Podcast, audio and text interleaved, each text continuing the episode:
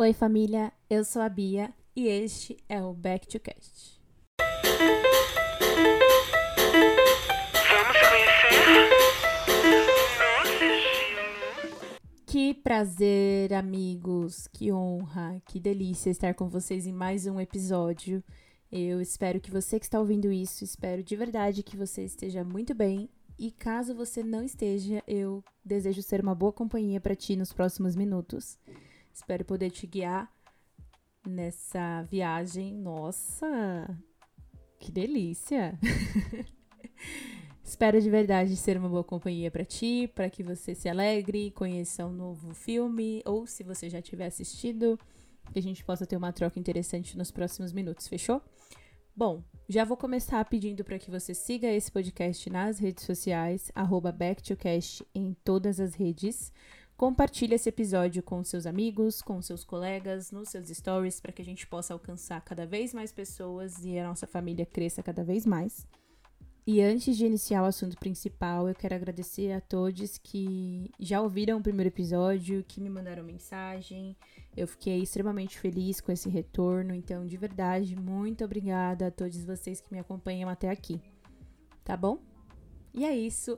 Hoje vamos falar de Confia em Mim. Este é um filme lançado em fevereiro de 2014 e dirigido pelo Michael Csikszentmihalyi. É russo, gente. Falei certinho, hein? Arrasei. No elenco nós temos Fernanda Machado como Mari e Matheus Solano como Caio. E este é um filme que está disponível na Netflix e no Globoplay. Bom, este é um filme de suspense nacional, o que é raro, e que, na minha opinião, ele é injustiçadíssimo. Eu acho muito triste. Acho que triste é a palavra. O fato de que a maioria dos filmes nacionais que fazem um pouquinho de sucesso geralmente tem os mesmos temas. E tem muitas outras obras que são maravilhosas e que não fazem parte assim desse padrão. E Confia em Mim, na minha opinião, é uma delas. É um filme pouco conhecido, e eu não gostaria de dar tantos spoilers, então vamos fazer o seguinte: se você ainda não viu esse filme, mas você confia na colega aqui, na tia, né? Perdemos sua tia dessa família. Se você ainda não viu esse filme, mas você confia na tia, assiste Netflix ou Globoplay. E aí você volta aqui pra gente conversar. Pode ser? Bom, eu vou tentar, mesmo assim, vou tentar não dar tantos spoilers caso você não consiga assistir. Mas vai ter spoiler, gente. Já vou avisando que a maioria, inclusive a maioria dos meus episódios terão spoilers, infelizmente. Eu sou a pessoa que gosta de spoilers. Mas vamos lá. Sobre os personagens. Mari, Fernanda Machado. A Mari é uma subchefe de cozinha que está se esforçando pra caramba para conseguir o reconhecimento ali do seu superior ela se mostra muito eficiente, criativa, fazendo as receitas, mas esse é um esforço que não é reconhecido, nem um pouco reconhecido por esse chefe. Ele menospreza muito o que ela faz e ele nitidamente é meio recalcado. Essa é a palavra. E ao longo do filme, a gente entende que a Mari não sofre esse, esse, tipo de menosprezo apenas na parte profissional da sua vida. Na família dela, assim, as questões familiares, ela também é menosprezada, ela é comparada de alguma forma com a irmã. E elas são totalmente diferentes. É, a família dela não queria que ela fosse chefe de cozinha, a mãe dela não queria que ela trabalhasse como cozinheira e, e mostra as cenas do filme, assim, diálogos entre ela e a irmã, a irmã e a mãe, ficam, deixa muito claro que ela sempre sofreu esse desprezo familiar. E isso é muito importante de se dizer porque a personalidade dela e o que acontece com ela está muito relacionado a isso. Caio, interpretado por Matheus Solano, uma outra injustiça muito grande é que esse filme ele saiu pouco depois da novela do Félix. E como é um filme de suspense, o personagem é totalmente diferente, as pessoas não conseguiram desvencilhar muito a imagem. Isso pode ser culpa da atuação? Pode. Porque quando você é muito bom atuando, você pode fazer dois personagens até na mesma obra, no mesmo, no mesma novela, mesmo filme, as pessoas elas sabem diferenciar quem é quem. Nossa, eu fui muito crítica agora, gente. Mas é verdade. Você pode fazer dois filmes na, no mesmo período e personagens totalmente diferentes. Se você atuar bem, você consegue não ficar marcado por aquele personagem único. E o Matheus Solano, infelizmente, não é o caso. Ele ficou muito marcado. Inclusive, quando eu tava pesquisando sobre a pauta, eu vi muitos comentários semelhantes. Tipo, nossa, não consigo tirar a imagem do Félix. Ai, porque o Félix, o Félix. Então, isso acaba atrapalhando um pouco na repercussão do filme em si, porque ele é o protagonista. Enfim. Ele é um homem muito carismático, fala muito bem, bem articulado. Onde ele tá, ele é o centro das atenções. Ele, ele é muito galanteador, ele é sedutor, então ele, ele é muito. Como eu posso dizer? Como eu posso visualizar esse personagem? Ele é meio cafajeste, vamos dizer assim, mas ele é o cafajeste que você vai indo assim no barulho dele, saca? Ele conquista todo mundo onde ele estiver, ele sempre tem uma história, sempre tem uma coisa, uma brincadeira, enfim. E além de ser muito romântico, ele é praticamente um príncipe encantado. Ele é o homem perfeito. E essas duas pessoas se encontram em uma degustação de vinhos. Na primeira parte do filme, é literalmente uma comédia romântica. Não comédia, nem tem tanto esse ar de, de engraçado. Mas é como se fosse um filme de romance mesmo. Tanto que assistindo com a minha esposa, ela falava: Nossa, ele vai fazer isso. Ah, ele vai fazer isso com ela. Porque é muito romântico. Você se encanta. É, em uma das cenas, ela, a Mari conversando com uma das amigas dela que também trabalha no restaurante. A amiga pergunta como é que foi e tal, não sei o que. E ela fala: Ah, ele vale o seu mil folhas. Mil folhas, para quem não sabe, ele é um prato que são literalmente mil e não sei quantas folhas dobradas. É um folheado, praticamente. Eu acredito eu, né? Nem sei o que, que é, gente. Sendo muito sincera. Acho que eu nunca vou nem comer na minha vida um prato que tenha mil folhas, porque deve ser muito caro. E ah, ele vale o seu mil folhas, e ela fala que, ai, ah, eu não sei e tal. E em determinado momento mostra que ela fez esse prato para ele. Então, assim, eles se apaixonam. É uma, uma coisa muito bonita de se ver. E eu já estou dando spoilers, mas eu vou começar com os spoilers mais pesados a partir de agora. Então, se você não assistiu, esse é o momento de você correr. Tá? Volte depois e, e a gente conversa. mas vamos lá. Eles se conhecem em uma degustação de vinho. E a Mari chamou a atenção do Caio durante essa degustação porque eles estavam sentados ali um do lado do outro e rolou uma brincadeira, uma dinâmica entre as pessoas que estavam na degustação e eles tinham que acertar qual era o vinho que estava. É... Ah, vocês têm aqui X taças. Esse barulho foi meu dedo que eu estralei, tá, gente? Perdão. É... Existiam algumas taças de vinho e o anfitrião perguntou: Ah, o, o vinho da safra tal está em qual taça? E as pessoas iam falando e quem acertasse ia ganhar lá uma caixinha surpresa.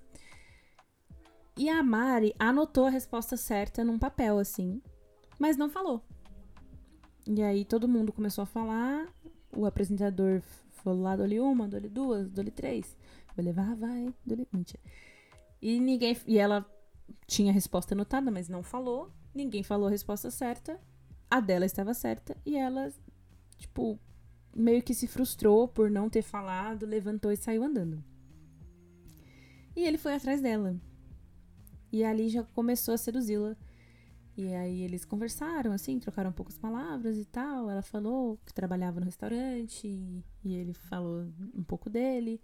No dia seguinte ele foi até o restaurante para falar com ela. Então, assim, ele insiste, ele é romântico, ele repara muitas coisas.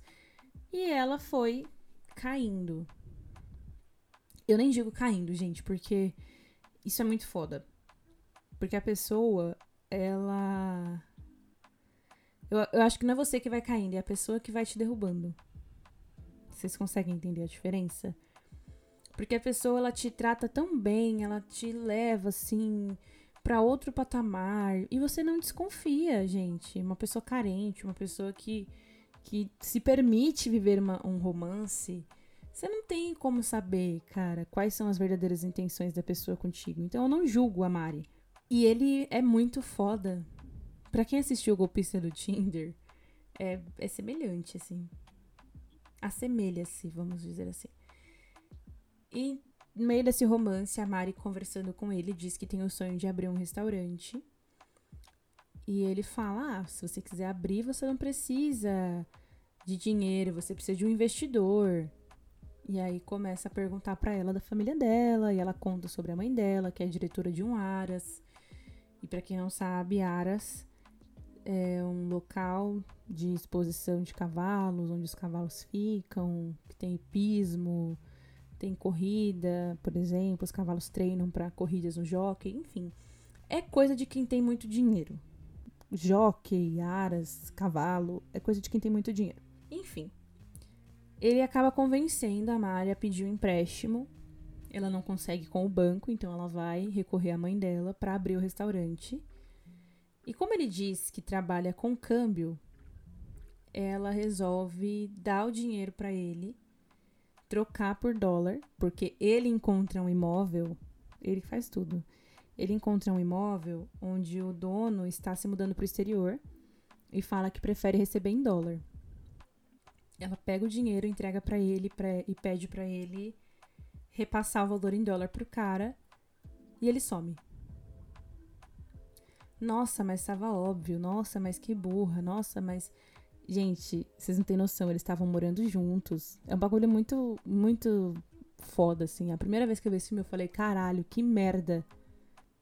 Nossa, e assim, essa virada do filme tem uma fotografia muito foda. Porque assim, a Mari, ela sempre se mostrou uma pessoa muito organizada, muito assimétrica, muito perfeccionista.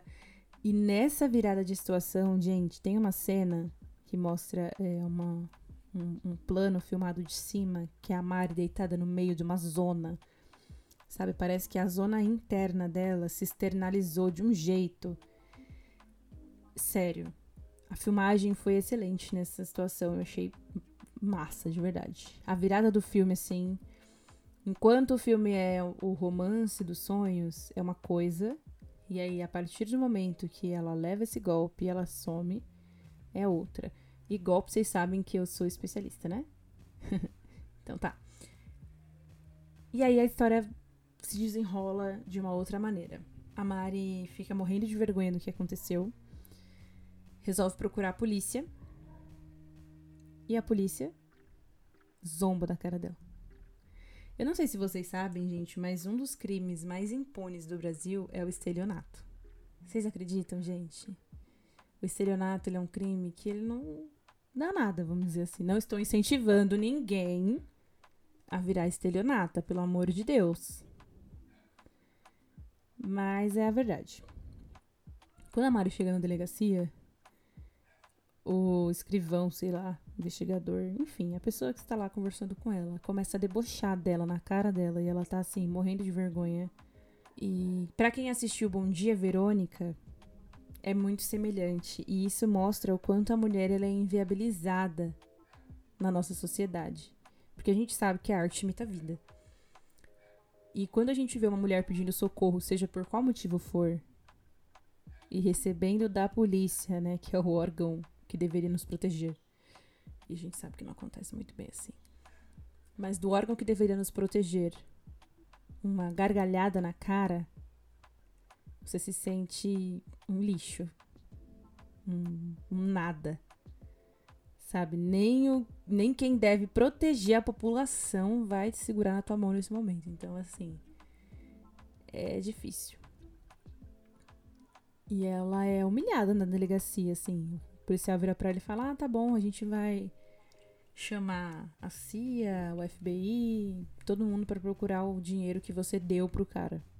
Então, assim, se você é enganado, não existe lei para você. Essa é a verdade. E a partir daí, ela já deu o caso como perdido. Ela tá com vergonha da família, porque ela teria que devolver esse dinheiro pra mãe. Ela teve que voltar pro emprego onde ela era humilhada pelo chefe. Vocês têm noção? do que a sua vida vira numa situação como essa. Complicado, hein, gente? É complicado, negas. Mas eis que surge um anjo, um policial, acreditem ou não, resolve ajudar ela nessa situação. O Cafajeste volta, contando uma historinha assim, fajuta. E aí eu jurei que ela ia cair na dele. Mas não. E o fim do filme, que eu não vou contar, por mais que eu já tenha dado spoiler do filme inteiro, não vou contar o fim. É surpreendente. De verdade, gente. Eu fiquei assim. Caralho, girl power, porra. Sério. Eu fiquei maravilhada com o fim do filme, porque é genial, assim. É uma cena que você passa por ela sem nem perceber. E uma coisa que eu, que eu vou dizer para vocês, isso porque eu estudei e também porque eu assisto muito filme, eu sempre reparo muito, mas nenhuma cena de um filme, de uma série, de uma novela, de qual, qualquer que quer que você esteja assistindo, está ali por acaso.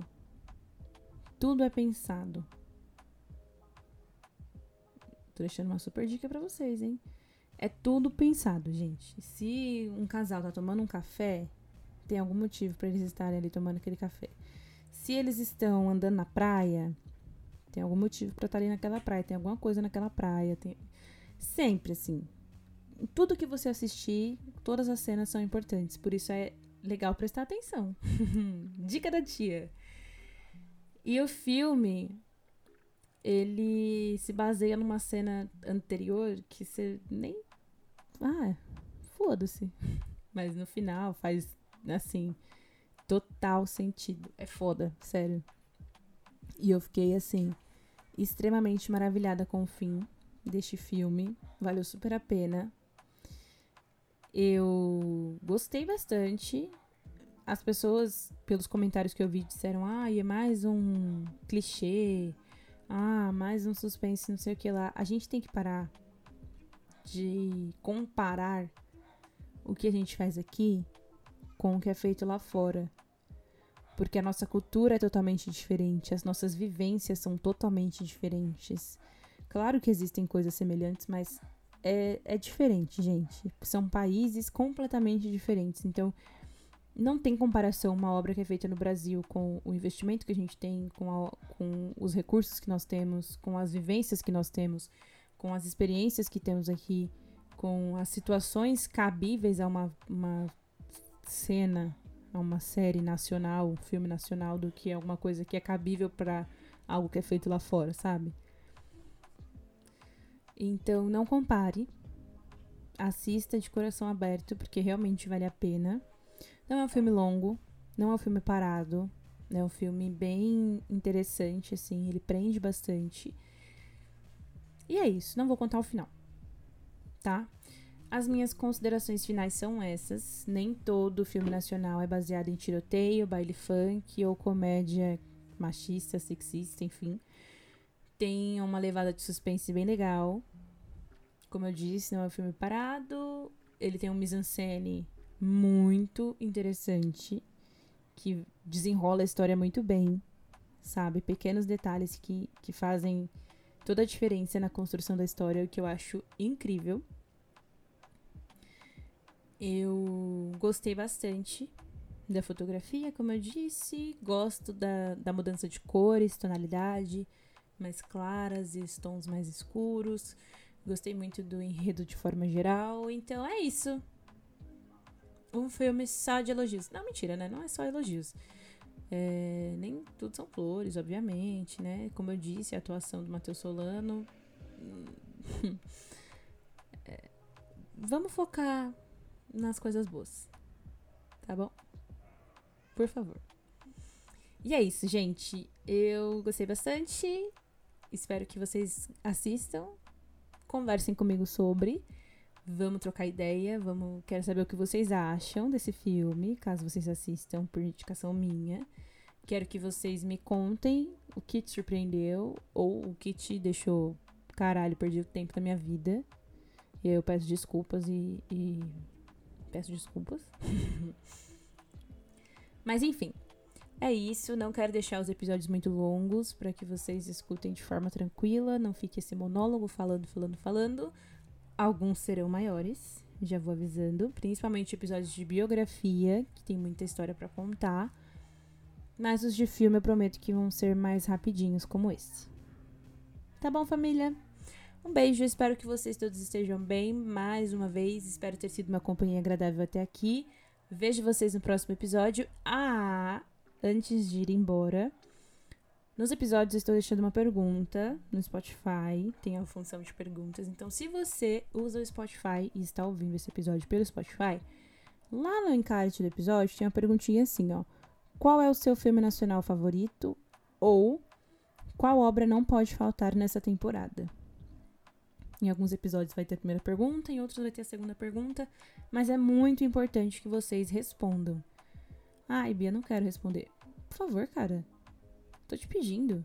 Nunca te peço nada. Porra. Fiquei mó tempão fora. Ajudei. Assim, por que é importante que vocês respondam? Assim eu sei o que vocês querem ouvir. Entendo melhor o gosto de vocês. E eu vou botar essas perguntas também no Instagram. Vou abrir uma caixinha de pergunta por lá e aí vocês me respondem. E é isso. Tá? Só pra saber se vocês estão gostando do conteúdo e também quais são os filmes que vocês gostam, né? Vamos falar de que vocês gostam também. Não é só o filme que eu gosto que eu quero falar aqui. Não é porque o podcast é meu que eu só vou falar, ah, não, só fala do que você gosta. Ah, não, porque só fala de que. Não, gente. Estamos abertos aqui, é uma democracia. Entendeu? Inclusive, eu quero falar com vocês sobre um assunto. Falei de democracia, lembrei de uma coisa que eu tenho para conversar com vocês. Eu sei que rolou aí, né, uma grande campanha para todo mundo tirar o título, mas o que eu tenho a dizer é: você sabe o que fazer com o seu título de eleitor em outubro? Você sabe que além de votar em presidente, tem outros candidatos que você também precisa eleger? Você sabe o que esses candidatos vão fazer? Quem são os seus candidatos para cada um desses cargos? Pois bem, eu ando pensado em criar um conteúdo em relação a isso. Ainda estou pensando. Eu queria muito fazer em formato de vídeo, mas eu não gosto de câmeras. Então fica difícil. Mas eu quero muito trazer esse conteúdo para vocês, porque não basta só tirar o título, você tem que saber o que vai fazer com ele. Tá bom? Então, falei de democracia, já, já vim aqui, ó, na latada. Porque eu tô muito preocupada. Que às vezes você vota bem num presidente, mas vota mal num deputado estadual, num deputado federal. Aí dá uma louca nesse povo, rola um impeachment. Os cara, os deputados que vocês elegem sem saber, começa, ai, pela família, pelo cachorro, periquito, papagaio, pela minha amante, pelo pela puta que pariu. O meu voto é, sabe? Vocês lembram, né? Do circo que foi aquele, aquela votação para o impeachment da Dilma? Então, se você vota bem num deputado federal, num deputado estadual, isso não acontece. Olha que delícia. Olha, gente, que gostoso. Imagina votar direito não só no presidente. Então é isso. Vamos conversar, vamos trocar essa ideia. O que vocês acham? Gostoso, né? Falar de política. Ah, eu adoro, gente. Adoro. Nossa, uma delícia. É isso, falei demais. Espero vocês no próximo episódio. Muito obrigada a todos que me acompanham até aqui.